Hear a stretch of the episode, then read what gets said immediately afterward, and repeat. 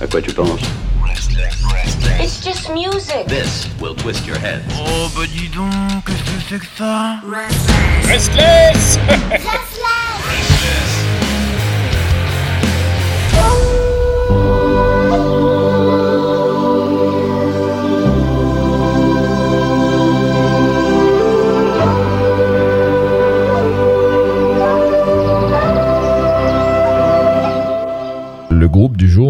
nommé Todd Morden. Village suédois connu pour avoir donné naissance au roulé à la cannelle, aussi appelé cinnamon roll. C'est fou, non? Eh ouais, tellement fou qu'on pourrait y passer des heures.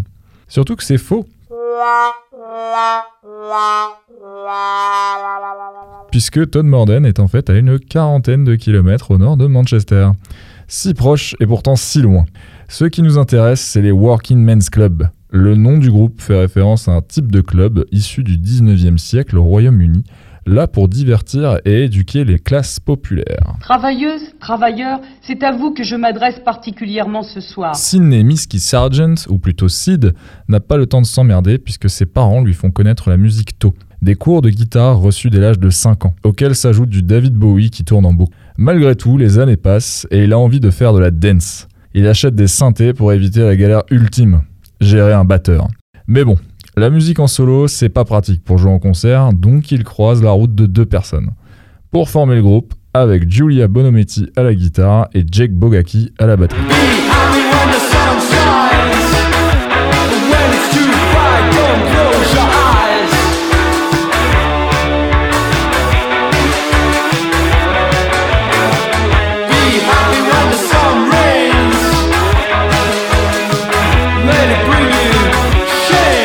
C'est avec ce morceau, Bad Blood, que le groupe trouve rapidement un label chez Heavenly Records et que la suite arrive. Vite.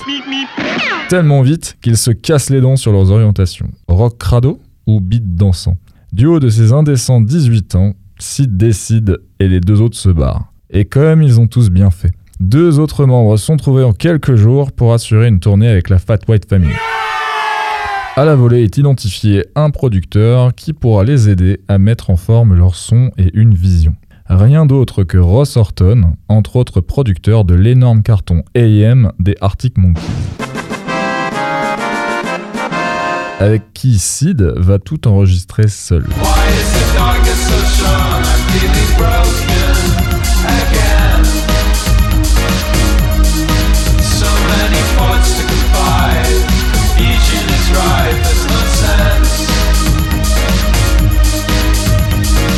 Premier album porte leur nom et Working Men's Club s'ouvre donc par l'Irresistible Valleys. Avec cette violence synthétique et dansante qui rappelle New Order, Depeche Mode ou Primal Scream, ou encore la folie grasse et crasse de certains albums de Liars. Dès le premier morceau, on a envie de chanter ce refrain qui nous plaît et qui nous donne envie de taper parce que oui, c'est notre façon d'aimer.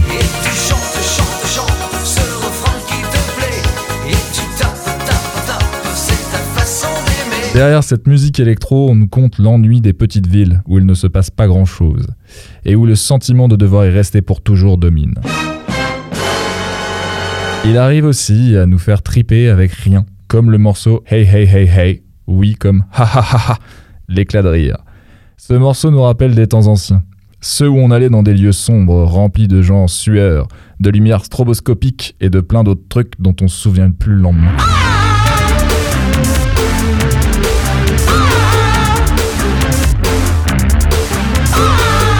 Autre morceau, autre dossier. John Cooper Clarke et sa ligne de base des enfers est un autre morceau brillant.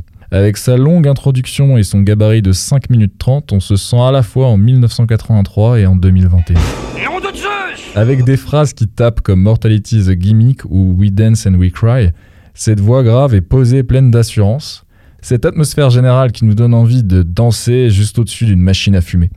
On pourrait presque passer au travers, mais le morceau est un hommage rendu au poète anglais du même nom, John Cooper Clarke, si t'as déjà oublié le nom. Connu pour avoir su faire le pont avec la scène musicale dans les années 70-80, en faisant notamment des premières parties pour The Fall et Joy Division.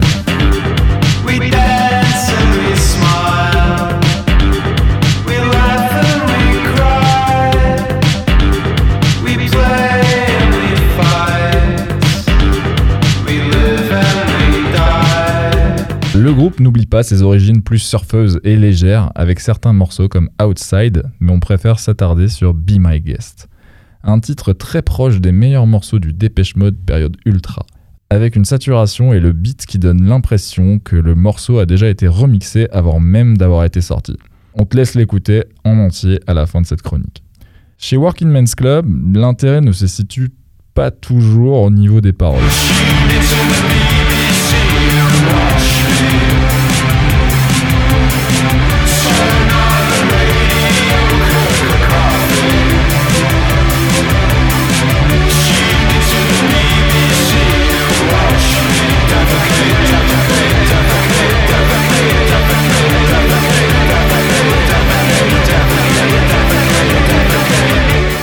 Quand même, c'est donc sur Cook a Coffee où on retrouve les meilleures et les pires paroles selon son auteur. Respectivement, You look like a cunt et You look like a book. Ça parle de se faire un café, de mater la BBC et d'avoir envie de chier. Les choses de la vie, comme on dit. Si on avait encore un titre à te conseiller, c'est Teeth. Le titre qui a justifié le virage électro, l'approche brutale et les basses à fond de